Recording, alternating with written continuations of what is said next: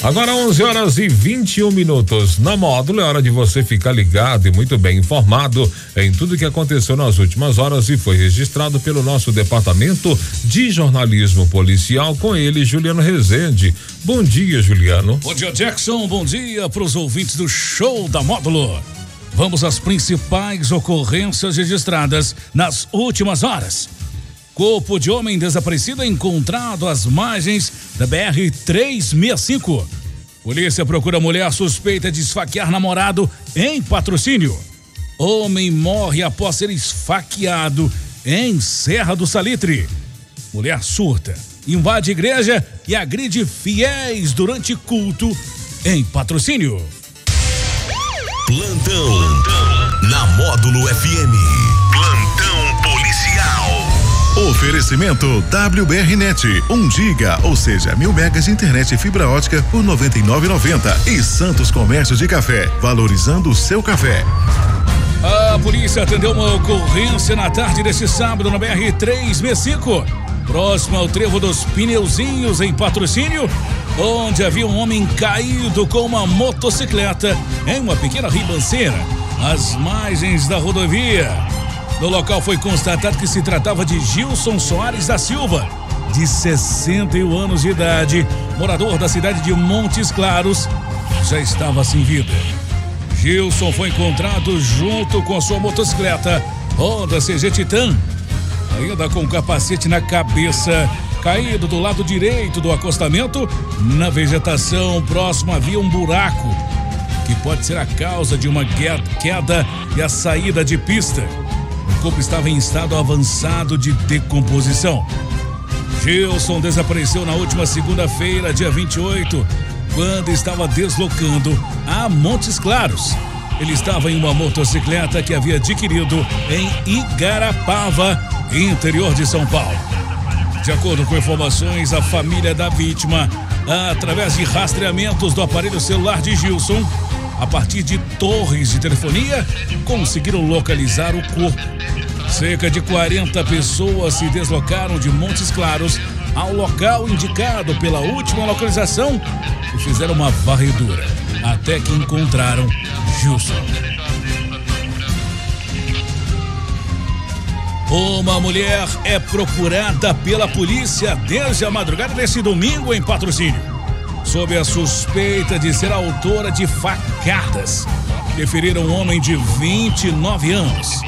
Segundo a PM, durante confecção de um registro policial, o indivíduo relatou que teria ocorrido uma desavença com a sua namorada, a qual seria mulher de um traficante. A polícia militar deslocou até a residência onde a mulher residia, porém não foi localizada e teria sido a autora das lesões causadas na vítima. Ainda conforme a polícia, por diversas vezes, sem que os militares indagassem o indivíduo, este relatou que não teria arma de fogo e seu veículo havia uma quantia de cerca de 16 mil reais em dinheiro. Além disso, uma denúncia anônima chegou aos militares dizendo que um homem ferido possuía uma arma de fogo dentro de seu carro. Durante a verificação da denúncia, foi localizado atrás do banco traseiro de um passageiro um revólver calibre .32, carregado com seis munições intactas. O sujeito informou para os policiais que desconhece a propriedade do revólver, mas que embaixo do banco do passageiro estaria seu dinheiro oriundo de uma herança. Diante da situação, foi dada a voz de prisão para o homem o porte ilegal de arma de fogo de uso permitido. O veículo foi removido ao pátio credenciado do Detran. Luiz Carlos de Jesus Lopes, de 38 anos, foi morto após ser esfaqueado durante a noite deste sábado em Serra do Salitre. Luiz Carlos chegou a ser socorrido com vida, mas não resistiu aos graves ferimentos vindo a óbito neste domingo no Hospital Regional de Patos de Minas. O crime ocorreu após uma discussão em uma residência, onde uma adolescente, filha do proprietário do imóvel, teria sido agredida com um tapa no rosto por um homem de 49 anos. pai da garota revidou, agredindo o indivíduo com socos. Segundo a polícia militar, foi acionada a via 190 após relato que uma briga generalizada estava acontecendo. Próximo ao Clube Serra Verde. No caminho, os policiais encontraram Luiz Carlos caído ao solo, sob uma poça de sangue, ainda consciente. A vítima estava toda suja de sangue e reclamava de dores na região do peito. Posteriormente, a PM recebeu uma nova ligação telefônica, relatando que estaria recomeçando uma briga na continuação da Rua Bolívia. Rapidamente, a equipe deslocou até o local, tendo deparado com um indivíduo identificado como MRAO, 45 anos, portando um rastelo e marcas de sangue pela roupa. Ele estava rodeado de pessoas, as quais aparentemente queriam agredi-lo militares determinaram que o homem largasse a ferramenta e se postasse na posição de busca pessoal. Porém, ele não acatou a ordem legal dada, sendo necessário o uso de tonfas para contê-lo e submetê-lo à busca pessoal. Durante a abordagem, os militares foram informados que o indivíduo seria o autor do esfaqueamento. Questionado a respeito dos fatos, o homem negou a autoria do crime e atribuiu a culpa ao pai da adolescente agredida.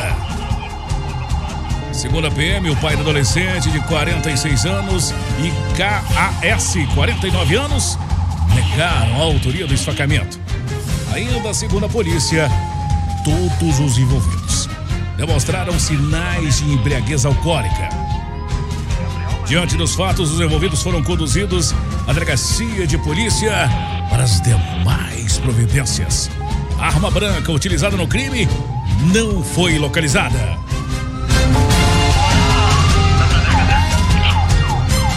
Fiéis da Igreja Universal, localizada na Avenida Brasil, bairro Serra Negra e Patrocínio, foram surpreendidos nesse domingo por uma mulher que invadiu o templo e agrediu duas pessoas que assistiam ao culto. Posteriormente a ser localizada pela Polícia Militar, ainda tentou agredir um sargento da PM.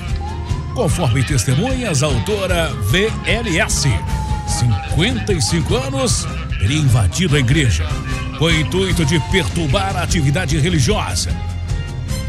No entanto, além de perturbar, agrediu um homem e uma mulher. Em decorrência das agressões praticadas, uma das vítimas teve um corte no rosto com sangramento. Após as agressões, a autora fugiu do local. Rapidamente, a PM foi acionada e, durante os rastreamentos, localizaram a autora. E, ao ser abordada pela equipe policial, tentou agredir um policial com um tapa no rosto. Contudo, o militar utilizou técnicas de controle de contato. Conseguiu mobilizar e algemar a mulher.